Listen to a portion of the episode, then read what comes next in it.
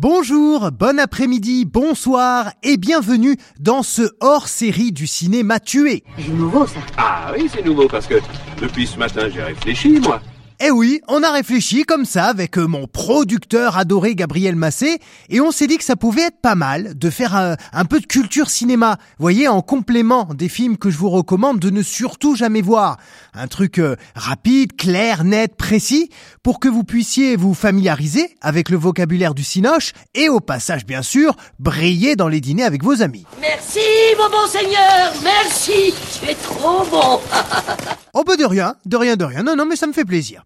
On va commencer avec le mot travelling. Définition simple, c'est quand on met la caméra sur un chariot à roulettes, lui-même posé sur des rails et qu'on la fait bouger en fonction des déplacements des acteurs ou des véhicules qui sont dans le cadre.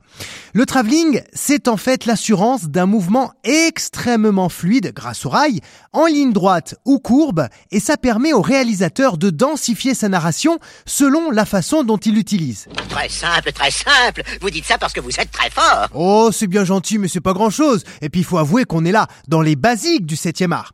D'ailleurs, le travelling a quasiment été inventé en même temps que le cinéma.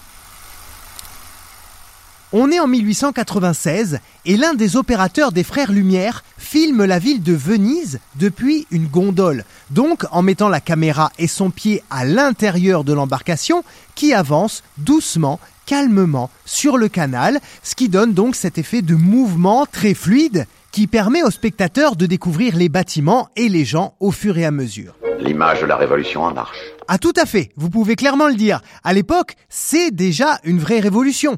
On appelle alors ce mouvement la vue panoramique lumière et ce n'est que dans les années 1920 qu'il prendra le nom de travelling et qu'il sera largement utilisé par les plus grands réalisateurs de l'époque. Action Et il y en a de plusieurs sortes, hein, selon la narration, la mise en scène et la mise en image souhaitée par le cinéaste et l'effet surtout qu'il veut produire sur le spectateur. Donc le travelling latéral. Le travelling latéral, c'est le classico, si on peut dire.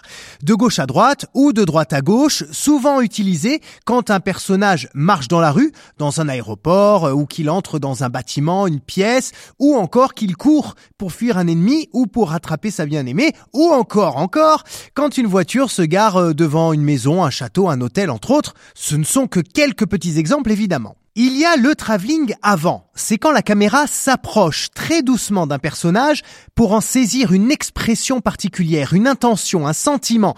En fait, on réduit le champ de vision du spectateur pour ne se concentrer que sur le visage du personnage ou euh, d'ailleurs sur un objet particulier sur lequel le réalisateur voudrait attirer l'attention. C'est un mouvement qui permet de souligner un moment important ou un changement significatif dans le parcours d'un personnage.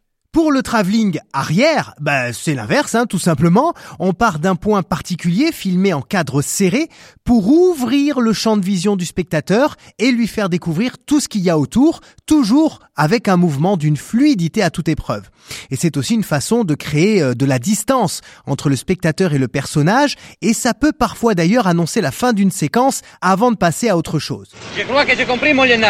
Il y a aussi le travelling vertical, peut-être un tout petit peu moins courant, quoique euh, celui-là il va évidemment de haut en bas ou de bas en haut. Et là la caméra, elle peut être posée sur un pied mécanique qui monte et qui descend, lui-même posé sur des rails toujours, ou alors accroché directement sur une grue. On s'en sert souvent pour partir d'un personnage ou d'un objet et on remonte pour passer au-dessus des toits, par exemple, et découvrir une ville, ou euh, aller chercher la suite d'une action qui se déroule un peu plus loin. Et puis, on peut aussi citer le travelling à 180 ou 360 degrés autour d'un personnage pour se rapprocher de sa vision du monde à un moment précis, par exemple s'il est encerclé d'ennemis. Ça c'est bien vrai, mec. T'as tout dit.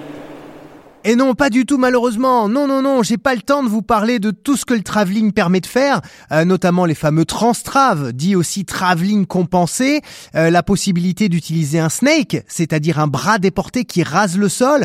Voilà, je vais vous laisser taper tout ça sur YouTube, vous aurez de très belles informations. Juste le temps de vous dire que le travelling est finalement à la fois un élément technique, visuel de réalisation, mais aussi un choix fort pour raconter son histoire en images. Un travelling, en fait, ça veut toujours dire quelque chose, et c'est en ça que son utilisation est extrêmement importante et minutieuse. C'est clair Très clair. Voilà, merci beaucoup de votre écoute. Surtout, n'hésitez pas à aller écouter Le Cinéma Tué, consacré à tous ces films que je n'ai pas du tout aimés dans ma vie de spectateur.